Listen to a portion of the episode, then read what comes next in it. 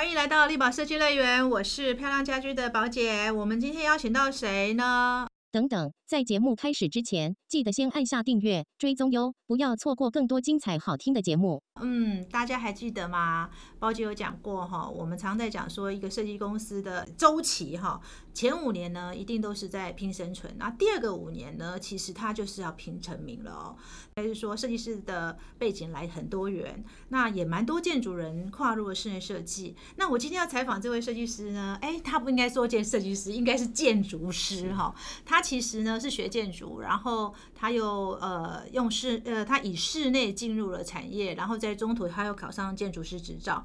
那他真的就如呃之前去年我所做的那个华人呃百大经营智库，他前五年真的拼生存拼到真的，等一下可以好好听他聊聊怎么样拼生存。到第二个五年呢，他真的就是大放异彩哦，几乎每一年哦，你都可以看到他拿到呃。大奖哦，而且金奖也拿了好几个了。那我们今天邀请到谁呢？我们邀请到和风昌飞的张玉瑞，玉瑞要不要跟大家打个招呼？嗨，大家好，我是和风昌飞的张玉瑞。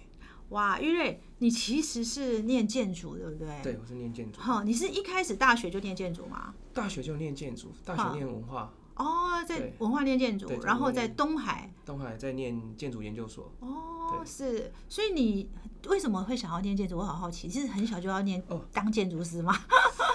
我小哎，应该是这样讲，就是我觉得这个是我小时候很喜欢画画。嗯，我小时候每天画画，我的我家的墙壁上面全部都是壁画，所以我家每年都是壁画，每年要涂一次油漆。我爸每年都会涂一次油漆，再让我再继续画。嗯，我我小时候住草屯，草屯是一个很特别的地方，就是很多艺术家。我爸爸周遭的朋友都是艺术家，然后我母亲也是国画家，我爸爸也是书法家，所以周遭很多都是念艺术的。所以小时候，哎，叔叔阿姨去他们家里玩，就是家里的客厅全部都堆的都是画，不是国画，不然就是水彩画一大堆。所以草屯是一个很特别的地方，真的耶。对对，所以草屯有个什么九九峰画会啊，什么一大堆，它有很多很特别的艺术家住进驻在那边。那因为小时候这样，所以我那时候就很想要。呃，长大以后继续当一个艺术家，嗯，只不过实际上我因为父母都知道嘛，就是父母在我们那个年代他会阻止你，也不能说阻止你，就是他们自己不是也是艺术家了？他们都有正职哦，他们都有正职哦，所以你爸爸妈妈是有正职？对我妈妈是老师哦，是老师，对对，只是他他持他会持续的开画展这些东西。对，所以他们都是画家，业余书法家。对对对对，只是说退休以后，他我妈很早退休，所以他现在变专职的画家。OK。但是他们一个特点就是，他们认为艺术家是绝对是没有办法，没有办法混饭吃，对对，完全没办法，连赚钱的，因为他们看到太多太多的例子。哎，你家学渊源呢？没，就是那个环境，我不知道为什么那个环境就是大家都是这样。哦，蛮多人应该是你们那个环境吧？蛮多人都是这样。那那也因为这样，那我从小就很很想要。从事画画这件事情。是，然后但是然后有有呃小学毕业的时候有有机会去呃有一个南投国中考美术班，嗯，结果考了数科过了，但是学科没过，学科没过，不够认真，所以因为当当时的美术班其实是学科也要好，嗯，它不是不是只有数科对对对对，好，总之就是我后来没有往这个方向走，哦，所以我就是一直在。体制内的时候，在上呃体制内的学校的时候，我一直希望找一个我可以持延续我小时候的那个梦想，嗯，再继续做类似创作的工作。哦，所以在填志愿的时候才填，才想到，哎，那不如我来念建筑，因为建筑一样是在。感觉是有有在创作，感觉上 感觉是在创作。进去的前一两年也也觉得怎么有点被骗的感觉，感觉是在创作，感觉又有画画，感觉又有那个做模型跟做雕塑一样嘛。对对对。结果进去以后要一直算什么物理什么结构，就会觉得，但是这是必要的啦。所以你后来呃从文化毕业之后又回到了台中，然后又去东海。对。刚毕业的时候，你有进入事务所上班吗？有我在，哎，我在有一家叫徐光华建筑师事务所，台中的建筑师事务所，大概工作两年半。哦，两年半，然后后来就自己出来创业。所以你在念建筑毕业的时候，其实你已经想过你一定会出来创业这件事情喽？没有，没有，我从来没有想过。你从来没想过？那你怎么会出来创业呢？我单纯的就是，嗯，我我这样讲，这应该是我之前一开始工作，我只在一家建筑师事务所工作。嗯，那其实，在我觉得建筑师是一个比较玩手的行业。嗯，真正建筑师要。真的很成熟，大概是五十岁，因为你你所有的经验、人脉什么都到位了以后，嗯，差不多国外这些出名的建筑师大概四十到五十以后慢慢开始上升，就是四十岁才会慢慢被看见，然后真的很成熟是五十，对，然后再上再上去就没有体力了，嗯，所以所以建筑建筑师的精华期嘛，你你这样讲精华期很短呢，对对对，那但是室内设计师就不一样，室内设计师比较早，嗯，但因为我以前那一家在那一家建筑师事务所，它比较像是。他做建设公司的案子，台中有很多这种 Art Deco 的建筑，对对对对对，我们就是专门做那一种建筑跟那种立面。天啊，跟你现在完全不符合哎。对，因为对，所以我当时其实在那边做的时候，呃，不会说做的不开心，因为做了很多造型，可是那个东西就是在这两年半里面一直在反思，说这个东西是不是我们的文化？嗯，它它它就是一个，你要说是国际样式也可以，它就是一个。外国的东西，Art Deco 嘛，所以从纽约这边或者芝加哥那边，不能说抄袭，但是就是模仿。我我了解，我了解，就是比较偏古典 Art Deco 这种。对，那因为不是我们的文化，所以其实画的有时候很虚，因为你没办法从你自身的养分去截取设计这样，所以后来才觉得说。就是做了两画了两年半这样的这样的东西，奢华，然后，然后我就觉得啊，这好像不是我想做的。但是因为我们建大部分的建筑师事务所，特别是台中，嗯，就是都是甲方市场，也就是说建设公司给你案子，嗯，然后你你就是照着做，对对对。那我又不想要再到，因为大部分的事务所都这样，我跳了另外跑到另外一家建筑师事务所，大概也是。你觉得那个命运相同？差不多，对对对。我想，那我后来刚好有一个朋友从英国回来，他就问说：“哎，那你要不要一起，我们来一起做个事情？”这样，所以后来我们就刚好有一个法郎，嗯，来找我们，嗯，那我就什么都没想，我就就你就辞职了，对对对对对，然后就做了那个，你就做那个案子，所以其实都没有规划。哦，其实没有规划，其实就是只是觉得做了两年半，想到说去另外一个事务所，其实也差不多做同样的事情，所以你就觉得说：“哎，那刚好有人找。”哎，那你跟你这个英国朋友为什么没有一起创业？你们有一起创业吗？我们有一起创业，但是创业时间很短，因为就有一起一起哦。对，有一起，但呢撑就是真的撑不下去，就真的撑不下去。是谁撑不下去？我比较好奇。他撑不下去，因为他后来就去当老师。哦，他当反而是他撑不下去。对对对，因为呃，应该是这样讲，我们初期就是都在做，对，新娘房是一个只是一个代名词，就是我们都做一些小空间。呃，朋友整理一间房间，棚里整理有一个客厅，或是他结婚了，他需要把房间弄一弄，嗯，重新给油漆。我们前面面一到五年大概都是做这种事情。哦，你可以说他是有设计的工程行业，有设计的工程对，就是都是小案子，都是小案子。然后，所以那个小案子就是怎么讲？呃，它的利润也低。对。然后。就像刚刚讲的，千军周转率也一定都很低。对。然后我们没有什么整整年度加起来，因为整年度加起来，我们后来平均大概前两年两两到三年，我们一个月是大概六千块的薪。六千块薪资。那因为他已经他已经哦他已经成家了啊，他已经成家了。他老婆是日本人。OK。日本人他在在台湾也不能工作，嗯，所以他比较有经济压力。是，所以他就先离开你们了。对，他就他就他必须去。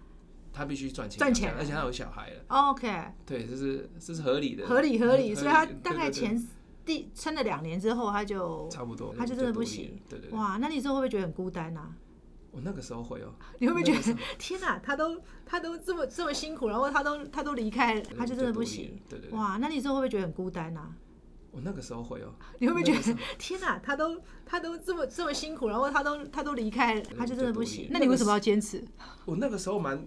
不能说崩溃，可是蛮 蛮没崩溃，没有崩溃，但是就是觉得蛮，就是一个朋友就是这样。嗯，我我是一个很重感觉的人，然后那时候我就觉得讲好，然后我们就像海贼王一样，都大家都上了一艘船，嗯嗯然后你怎么先下船的？但是我现在年纪大了，我非常理解他，他为他的家庭做的。正确，因为你自己也成家了哈。对我自己也成家，那以前我没有家庭，所以我觉得怎么可以这样？但现在我觉得他的选择是完全对的，他应该要为他的家庭去着想。对。但总之，但是我觉得就是，特别是后来在那个前面五年，大家都开始慢慢不看好我，也不是只有，也不是只有身边的朋友，就是你也知道，你做的案子都也搬不上台面，嗯嗯，然后大家可以在自媒体上行销，我们也没办法，因为你都是小小的、小小的这样子，然后都是靠朋友介绍。那后来我就有一种感觉，就是想证明自己的这件事情，支撑我一直往下到下一个两。二到三年这样哦，所以我很常在在第一他离开大概第三年还是第二年离开的，嗯，中间有一段时间是我只有一个人，嗯，说呃只有一个人那个时候，当然我陆续有一些朋友会进来帮忙，是。对，但是大部分呃特别在做东海那个案子的时候，几乎是你一个，只有一个人。哦，呃东海同期还有另外一个案子叫做 Luna Salon，嗯，Luna Salon，对，然后这两个案子呃同时在跑的时候就只有我一个人，一个在彰化，一个在。在大肚山上，嗯。然后我记得那个时候我常常就是跑完一轮工地，大概三四点，然后三四点自己去那个 seven 买一个便当，买个饭团回到办公室吃，很孤单哎，很凄凉，很凄凉啊！你用凄凉两个字。呃，实际上的，就是我在那个时候大概学会，就是设计师其实需要独处。就是他非常需要独处，他非常需要独处。对对对，因为那个时候我有很多，因为我被迫有这么多时间，嗯嗯嗯所以我开始思考说，就是呃，我们有没有办法，就是在不管在大小案子都放到放进很多我设计的想法跟理论进去，嗯嗯嗯嗯。然后在因为在那个时候只有几个案子在跑，嗯，所以我就很很明确的开始做自己的论述，嗯嗯嗯，这。即使是一间房间，或者即使是一个，或者是像东海那种比较大的案子，或者是其他的案子，我都会放论述进去。你都会放论述进去，刻意的。对，放论述进去。可是东海这案子对你来说应该是个转捩点。当时怎么会有机会去？因为你都接小小的案子，怎么会有机会接到这个案子？当时东海这个案子是一个叫一个前辈叫陈天柱建筑师，陈天柱哦，陈天柱很很棒，很棒。他很提携后进哎，对对对，他非常的，他非常提携后进。然后他是一个很棒的建筑师，他他他也大概知道我们的经营状况。哦，所以他刚好有一个案子，就是他他可能是案子真的太多了，他已经他已经没办法消化了，然后他就找我们找我们进来做这样子，所以就是因为这样，我们才有才有机会做到一个比较大的。对啊，因为你那时候都接这么小案子，其实要接到这个大案子，应该要有个契机点，对不对？对，其实就是契机是前辈的帮忙，就是陈天柱。对对对对。哇，他还蛮体系后进的。对对，我听到好几个建筑师都都有算是非常的，对他非常，而且他。他几乎没有保留的话，会会教你好多他认为设计上应该走的路，嗯，然后设计方法他都会告诉你。对。所以当时接到这个案子，你自己一个人 handle，因为那时候他等于是呃把这个案子独自交给你了嘛，对不对？对对对对对。哇，所以你说你那时候开始尝试放进论述，你在论述什么？你觉得你在你的核心的论述是什么？我呃，我有思考过这个问题，就是我一开始其实还不明确。嗯。我觉得论述都是这样。尝试的放论述这件事情是在研究所培养的，嗯，对，因为我的老师关华山老师，他他上的第一堂课，他就告诉我说，建筑就是批判，嗯，建筑就是批判，对，所以你就不管你看到什么事情，你要有自己的想法，你要开始有批判，嗯，然后他培养了我们就是建立论述的这个能力，嗯，那所以就是呃，我说一开始你在开始从设计要转到，因为设计跟论述这两这两个事情是左右脑。对，完全完全不一样，完全不一样。嗯，所以一开始其实那个方向其实抓不准。嗯，不过这就像是一个练习。嗯，就是好，假设我东海我放了一些我的想法进来，嗯，然后露娜又放了一些想法进来，以后最后它慢慢会成型。嗯，那我回过头来看，就是我觉得这个论述其实回到最根本，它其实就是我自己成长的环境。嗯，我大概分析一下，就是我小时候在草屯长大。对。草屯跟现在不一样，现在是一个蛮热闹的小镇。所以以前是以前是一个就是一个小镇，对，四面就环山这样。所以我家隔壁就是哎，不是有一个是，我我家后面有小河，小河后面有山坡。对对。我家以前就是这样，后面就是一条河可以抓鱼，然后还可以抓蛇，还可以抓蛇。对，然后再上去就是一一个一个山坡上去这样。然后就是小时候在可以说是在呃山野中长大。对。然后到后来，呃，我念建筑了以后，我跑到文化。文化也蛮都是山在山上，对啊，所以那四年也经营在那个山上的那个感觉，嗯，感受那个都在自然，对对对。然后后来到东海，东海在台中也都是自然的，对对对对，是山上。大片。所以我后来发现，就是呃，我很多设计的方法都是我所见所看所感知到的，嗯，从小时候到长大，所以自然这件事情跟山野这件事情就变成是我很很很很棒的养分。嗯，然后我不知不觉中，我的论述就会从这些地方去提取。嗯，所以难怪你的作品中都有一种。我觉得对自然的一种一种一种，应该是说，你可以感觉到那个自然的一个氛围跟气息，跟你的一个架构，好像是不论你从树屋啊，或者是东海这个案子，其实都是都是看得出来的，是有一个脉络的哈。对，当然这个脉络其实一开始它会，我我觉得我讲实在一点，一开始它会飘，嗯，就是因为我我觉得建筑一个很重要的就是实验性，嗯。你你唯有实验性，你才有办法再往上再更进一步。嗯嗯嗯嗯。啊，但是因为实验性，实验性就是有可能会失败。看起来你投入的那个设计能量很强，那实验性失败其实就会就会影响你的营收，对不对？会影响我的营收，对对对，会非常的影响，所以常常挣扎。会很挣扎，就是特别在初期的时候，因为我刚刚有提到，我们我只有在别的建筑师事务所工作两年半，对，但后来出来以后接的是室内设计案。但是你要知道，我们原本做建筑案跟室内设计案，这是一个很大的落差。对啊。所以也就是说，其实我没有做过室内设计案，在一开始，然后所以这些室内设计案，所有的连工法、连所有设计方式，嗯，都是我自己想的，都自己想的，因为我在别人那边没有练习过。对啊，因为你在建筑师事务所，对对对，建筑师事务所不做这个事情。对啊，都主要是在还是在设计嘛，对，还是没有毕毕竟毕竟没有施工之类的嘛。对对对对对，甚至室内设计没有做到几个。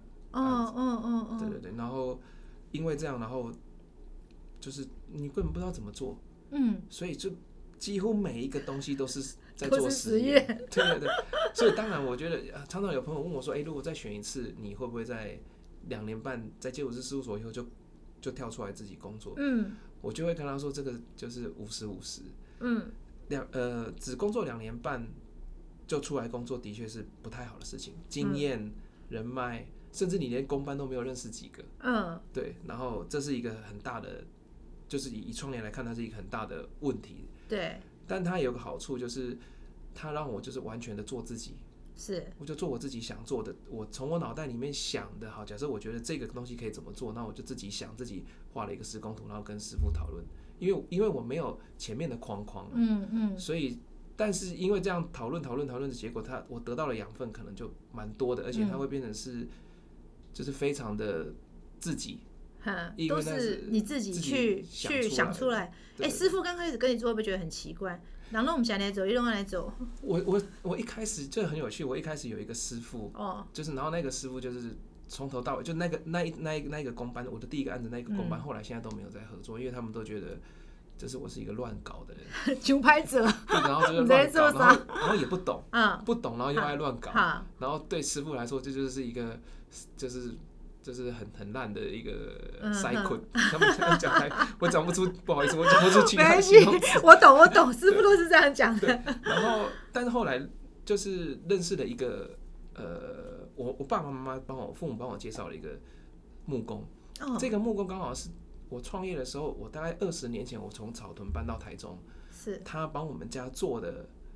他二十年前帮我们家做的，我们家简单的装修，嗯，一个老师傅，嗯，然后油漆也是一样，那个油漆也很很棒，嗯，然后这些老师傅因为有爸爸妈妈的上一辈认识的关系，所以他们对我容忍度比较高，有点像长辈了，对，有点像孩看到孩子这样啊，这里怎么办？啊，不敢嘎这里喝啊，那类似这种感觉，然后所以他们就。对我的容忍度比较比较高，对对，实验这个方式他们也也比较可以接受，嗯嗯嗯，所以就这些公班就陪着我，就是慢慢慢慢慢慢慢慢的长大这样。哎，可是你的东西很难做哎，我记得上次我们找呃找你演讲的时候，你也讲过，就说你你去，譬如说你前几年得金奖那个树屋啊，其实它光是铁件的焊接在天花板，大概都蛮辛苦的，你的东西很难做，坦白讲。你请问你去哪里找这些 愿意跟你这样子一些共共共同创作的那个工班？我一开始的确是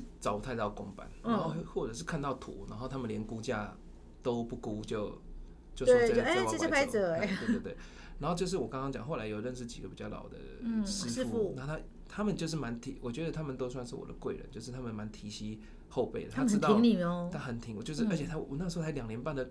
建筑师事务所工作经验根本不是室内设计师，嗯嗯嗯但因为这样，呃，他们后来做了几个案子以后，发现就他们自己也有成就感，这个是我真真实的感受到，就是公办在做难做的事的东西的时候，他们完成后他自己有他自己有成就感，有成就感，对对对。嗯然后有成就感以后，他就又再愿意再给你多一点东西，付出他多一点的加班时间，或者是修正的时间，或者是是修正的成本，这样。哦，所以是一步一步，就像拔钢筋这样。哇，所以你公班都，哎、你公班平均年龄多大、啊？我蛮好奇。现在都六十几了，我60 我我现在最怕的就是他们不做了，我现在都超怕他们不做了。哇，所以其实反而是这些老老公班们反而比较愿意去尝试哈。对，，大概中中壮年的他都不会理你，因为他哦那个时候事业正在往上冲，所以他不会理你。啊但是都是老公班，然后都是一两个师傅。像我有个工班，他很很酷的是，他是一个木工，嗯，他从那个我们在台中的案子，他每天从鹿港骑摩托车骑一个多小时骑到工地来，哇塞，而且他是最早到，他是六点就会到了。他工班八点上班，他六点就会到，然后那边吃完早餐以后再在那边散步，然后看一下工地这样。哇，他是一个很热爱工作的人。对啊，他等于四点多就要骑就要骑车嘞他已，经七十几岁了，他已经七十几岁了七十。几岁的工班，然后他每天从鹿港骑摩托车，骑一台小小小小的九十摩托车骑到台中哇。真的真的也，真的木工好有趣哦。他哇，鹿港加木工，我感觉他很强。然后他的工就很细，就是我们要我们希望他、一个呃、做的榫接或是什么，他都知道。因为他有他他鹿港是一个有文化的对对对地方嘛，那鹿港很多老建筑，嗯，对对，所以他们耳濡目染，他们都会。他们哦上一辈教他们的，呃，木工就是这样，因为我们大部分的木工是不会做传统木工，嗯我们都是做一些现代木工，像对榫接什么他们不会做。可是嗯台中的这些工班，他们其实是会做这些事情，因为他们的上一辈都会教他们这个东西。哦，所以其实感觉室内设计给你的养分应该是在施工这一端，对不对？在工法这一端，工法这一端让我呃很多养分以后可以回馈到我的设计。我会施工的话，我怎么怎么想都是天马行空。因为其实，在台湾，其实建筑跟室内呃建筑跟施工其实还是有一点落差嘛，因为它其实画建筑还是比较偏图面式的一个思考概念嘛，可是落到施工又是另外一件事情。当然，一定要有施工概，念啊，是一定有的。应该是这样讲，就是因为台湾的大部分的建筑，因为我们地小，所以大部分还是甲方，也就是简单讲，就是建设公司出资来盖东西，所以，基本上建筑师到工地现场的机会很少，很少。他嗯。他不太不不会说每天在工地盯着看，嗯因为他嗯而且他进度也慢。嗯，但是室内设计师就不一样，你你今天一天不去，他明天可能就不是你想象就不是你想象的那样子。但其实，在国外不一样，在国外建筑的细部本来就应该要跟室内设计一样到这么细，嗯嗯，他们是没有分的这么清楚的，只是我们市场的关系。对我们市场关系，所以我们把室内跟建筑拉出来。对，所以其实哇，那我可以，我很想问你一句哦，如果因为你知道你现在才第九年嘛，啊，你上次跟我讲第九年，如果有一天地产商找你，你会回去那个环境吗？建筑，因为你现在也是建筑师嘛，嗯、我们现在的建筑案大部分都是接自地自建嘛，是就是因为你知道地产文化是一个很特殊的文化哦台湾的地产文化是很特殊。如果真的，因为你知道这个是，这又是一个选择，你知道吗？因为地产如果今天来找你，好，他就说，哎、他也找你做立面，哎、那是另外一个选择喽。对，因为大部分当然我们知道地产其实建筑师会有两种，一种是算容积，一种是法法规的建筑师，那一种是比较偏。设计的。好对对，对，对，如果说这样的话，你会，我很好奇你的选择、哎，我觉得我应该会想要用我的方法试看看。哦，现在的哦。确有一些那个就是建商来找我们，我们其实有合作一些案子，嗯嗯，只不过嗯他们会希望我们做，因为这盖大楼这件事情是一个 know how，对。光是看法算算个停车位，评估土地来评估它这个平效是多少，你可以卖一平卖多少，它可能半天它就可以给你了。但这个东西不是我们的，就是我们的强项可能是在设计端这边，对啊，所以我就会尝试着就是。就这东西不强求，但是我会尝试着用我们的方式来介入。像上次有找找找漂亮去这边去看的那间那个林口的慢闪店，慢闪，那其实就是建商的案子，对，它是建商案，但它还不是一个，它不是一个建筑案，建筑案，它只能说是在呃，在我盖房子之前的一个议题性的建筑而已。所以变成呃，目前来找我们合作都是这样，就是一呃最多就是找我们公社、嗯，公社这些东西，或者是像这种呃宝姐刚刚讲的议题性的建筑。对，就议题性的建筑。如果说真的有一整栋让我们，我会我觉得我会想试看看。因为我觉得建筑师的理想嘛，你们的教育就是要跟这个城市、跟这个环境要有要有连接，而且你要有对应，那总是会希望留一栋是自己的一个设计去影响这个城市的。对，所以。呃，我们现在的确是有一些都是自地自建的案子，不是建商的。是。那我发现自地自建的案子有有一个好处了，就是因为建商他需要卖房子，所以他需要呃百分之九十的人喜欢，嗯，他盖起来的样子。嗯这的确是。对，的确是啊。建设公司他就必须。但自地自建的，呃，我觉得我的自地自建的业主都是从他看到我们的室内设计作品，是，然后他喜欢来。所以他的粘着度会比较高，嗯，他对他他没有市场的局限这件事情，嗯，所以像我们提出一些，像我们现在在谈子，可能年底会完工，有一个案子就是我们把所有的空间都解开，都解构，嗯，然后变成一个一个方盒子，所以我们拆了五栋，在一个小基地里面拆了五栋，五栋房子，五栋房子是同一个业主。对对对，然后但他是要卖的吗？没有没有，他是要自己住，自己住的。然后上下左右都拆开来，然后有的飘在空中，有的沉到地上，这样。哇，好有趣！可以接受这样子的呃建筑的形式去做，所以我觉得有时候，嗯，虽然没有了这一边的 案子，可是可能有另外一种 一种可能。可是其实小建筑很磨人呢。从获利来看，它其实是一个获利很低的一个，对建筑师来讲，获利很低的一个案的一种类型。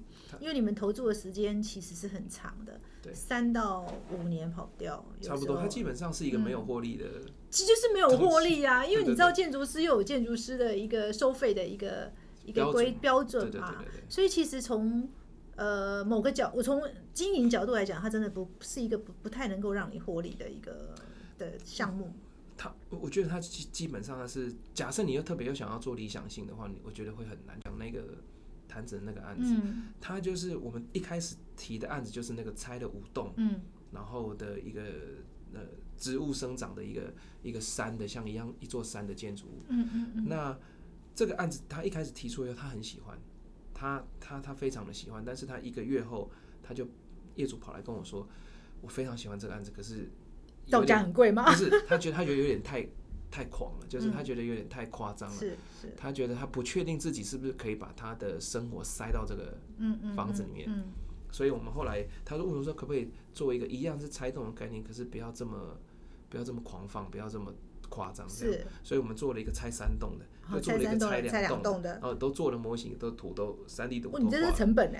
对对，然后这样子其实呃八个月十个月就过去了。嗯。所以之后大概十个月后回来，他就跟我说：“哎，就是我觉得第一栋最好，就是就是五栋。但我很感谢他选第一栋，我真的非常的感谢他。那也还好，我做了两栋跟三栋，所以我自己得到了很多设计的养分。嗯，讨论的过程中，所以其实我很感谢这个业主，因为是他回到第一栋，第一个让我们有作品，然后他又让我练习了好好多次的机会。没有，我觉得没有太多业主会愿意让你这样。”这样子去磨一个案子哦，对，其实真的听起来就玉瑞好像在现在第九年，即将跨入第三个阶段，就是十一年到二十年，其实就已经在寻求定位的一个时期了，对不对？是会走向一个什么样的事务所？我很好奇，因为你设计能量真的很强，对什么样的事务所？嗯，对啊，你有思考过吗？我有，我有想过。我觉得这个这个这个问题，这个题目，我觉得可以从。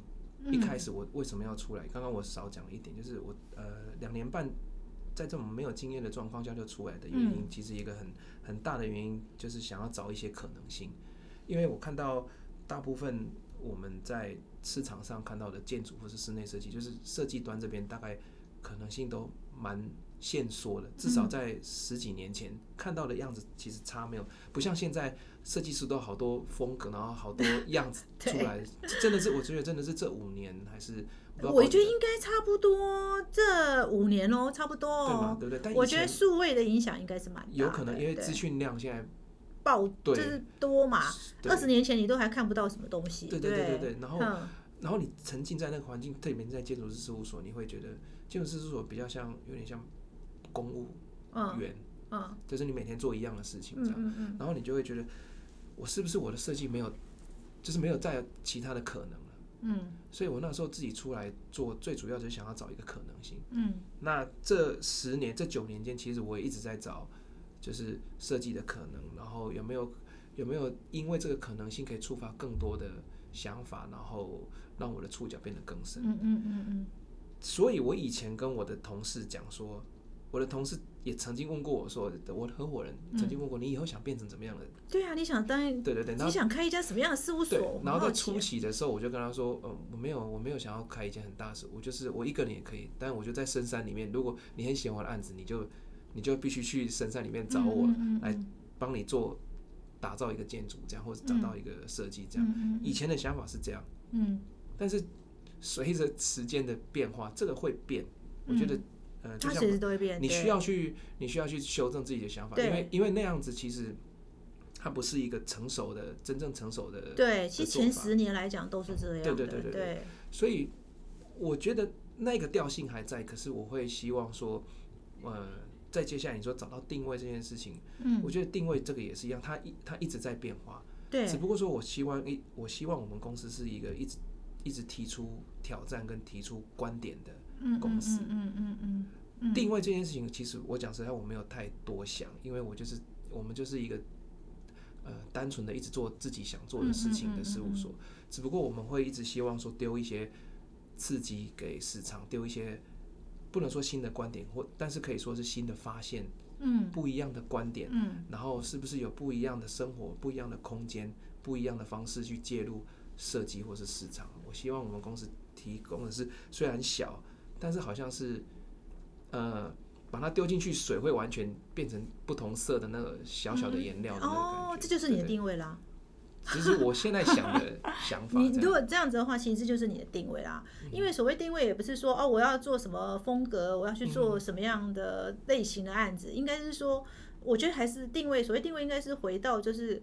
呃，创办人你自己对自己公司的一个思考嘛？嗯，如果你选择了你刚刚讲的，就是不断的，你希望是那个虽然很小，但投入那个水中的时候，它还会有渲染的，对对对，渲染的颜色出来嘛，让很多人知道，很就是大家知道说，哎，其实生活有很多种可能，然后建筑也有很多种可能，空间也有很多种可能嘛。